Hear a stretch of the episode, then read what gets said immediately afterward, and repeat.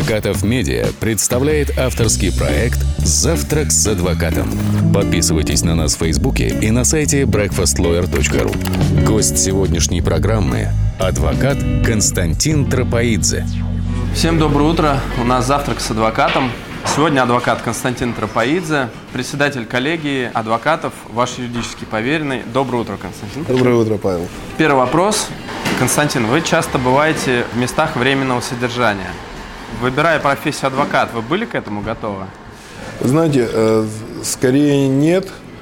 Э, хотя сейчас, вот анализируя свое прошлое, и медицинское, и судебно-медицинскую практику, э, очень много общего в профессии врача и адвоката. Ты должен и обязан помогать людям. Важно быть внимательным к их чаяниям, да, в медицине к боли, к болезни, а здесь к чаяниям и к возможным перспективам их э, жизненным, поскольку нахождение в СИЗО – это очень серьезный стресс для человека, и он связан не просто с тем, что его изолировали, связан еще с перспективой получения уголовного приговора.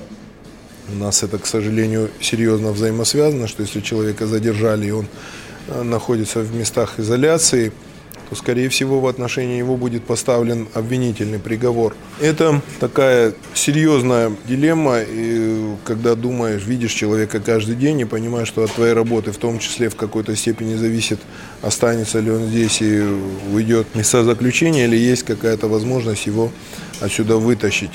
И слово «вытащить», как правило, клиенты и доверители чаще всего и используют. Конечно же, мне было бы находиться комфортнее, проводить беседы с ними в уютном кабинете, в э, ресторане или кафе. Но так сложилось, так получилось, в том числе и в нашей стране, что существенная часть работы проходит в следственных изоляторах, в помещениях следственных э, органов, органов дознания, правоохранительных органов, судах. Ну и это, наверное, уже вошло в привычку – поскольку я одинаково комфортно себя чувствую и в салоне автомобиля, и в ресторане, и в кабинете, и в СИЗО. А почему вы начали преподавательскую деятельность? Я стал преподавать сразу после того, как закончил медицинскую академию. А, я закончил ординатуру и стал преподавателем-стажером, а потом ассистентом кафедры судебной медицины. И поэтому, когда меня пригласили преподавать в МГИМО. К этому моменту я понял, что ухожу больше в практическую часть, значительно. Ну и у меня, наверное, сформировался э, в свое время небольшой такой, назовем это комплексом, потому что у меня медицинское образование фундаментальное, базовое, я был молодым человеком, я никем себя, кроме как врачом, не видел. И уже обучаясь в МГИМО э, на вечернем факультете, мне очень не хватало времени, потому что днем приходилось работать на то, чтобы системно, базово, фундаментально, как мне казалось, постигать вот дисциплины. И к тому моменту, когда я э, уже э, понял, что мне этого очень не хватает, э, и поступило предложение о преподавательской работе, я подумал, что это волей-неволей заставит меня подтягиваться, потому что молодежь сегодня, она очень образованная, очень развитая, и мне это очень помогает быть в тонусе, подтягиваться, заставляет читать. В связи с таким э, плотным графиком остается у вас э, время на личную жизнь, на семью и занимаетесь ли вы спортом? Ну, с одной стороны, и грех жаловаться, да, потому что вот мои временные затраты, они, к счастью, сторятся и окупаются. Но, знаете, я, у каждого ведь по-своему отношения с профессией складываются.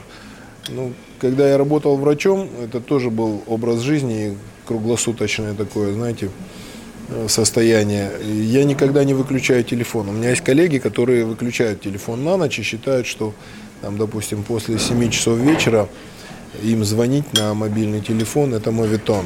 Но когда речь идет о юристах-цивилистах и о корпоративных юристах, я могу с ними согласиться. Но я, к счастью или к сожалению, еще не достиг той ступени э, материального и психологического благополучия, когда я могу разбрасываться как клиентами и доверителями, так и друзьями. Я, к счастью, востребован, и мне могут позвонить ночью, и я может быть, не всегда с большой радостью и удовольствием, как в момент просыпания, но в дальнейшем стараюсь вести себя так, чтобы люди ни в, ни в коей мере не ощутили дискомфорта того, что они меня, как они мне говорят, извините, что побеспокоили ночью. А что касается личного времени, конечно же, как мне кажется, его не хватает. Не хватает на чтение э, как профессиональной, так и художественной литературы, не хватает на какие-то культурные мероприятия. Я очень люблю ходить театры, классическую музыку люблю.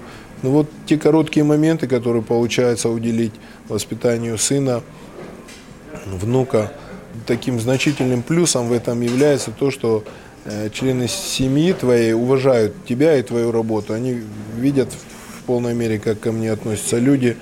Э, к счастью, они видят больше благодарных людей, которые э, с уважением ко мне относятся. Это, наверное, помогает и мне перед ними выглядеть лучше. Стараюсь, работаю над этим. Спорт обожаю, я всю жизнь занимался спортом. Когда-то играл в баскетбол, а потом практически профессионально занимался тэквондо. Я входил в сборную, выступал на соревнованиях. Вот потом из-за травм закончил с этим, а сейчас очень люблю позаниматься боксом. Он помогает и физической форме себя держать, и какую-то такую нервно-эмоциональную нагрузку стряхнуть себя, стресс. Поддерживаете ли вы идею адвокатской монополии? Потому что адвокаты считают, что их стало слишком много. Я вам скажу на самом деле, что адвокатов слишком мало, а хороших адвокатов еще меньше. А, у меня есть эм, аргументы как за, так и против адвокатской монополии. Скажу аргумент за. Если это та адвокатская монополия, в каком виде ее себе представляют доверители, что адвокат – это профессионал высокого уровня с э, серьезными, высокими морально-этическими качествами, человек, который э, не предаст своего доверителя – и оказывает квалифицированную юридическую помощь, в том числе диапазон цен соблюдая, да, с учетом, скажем так, того, что у любого человека должен быть выбор. Я сейчас скажу аргументы против. В этом смысле я за адвокатскую монополию. Если это превратится в инструмент государственной политики, государственного управления адвокатами, я категорически против. А еще аргументы против адвокатской монополии. Я, например, и многие мои коллеги, мы не боимся конкуренции ни со стороны независимых юристов, ни со стороны людей, которые даже в уголовном процессе сами могут э, выступать защитниками, защищать свои интересы. В этом смысле меня это не пугает, а наоборот радует. А с учетом того, что появляется большое количество компьютерных систем, позволяющих гражданам самостоятельно, там даже исковое заявление, заполнить и обращаться в государственные органы. Ну, мы можем сколько угодно долго пыжиться и собственную значимость разгонять, увеличивать, но граждане увидят, что мы дорогие, недоступные снобы, э, общаемся с ними э, недостаточно уважительно, они уйдут.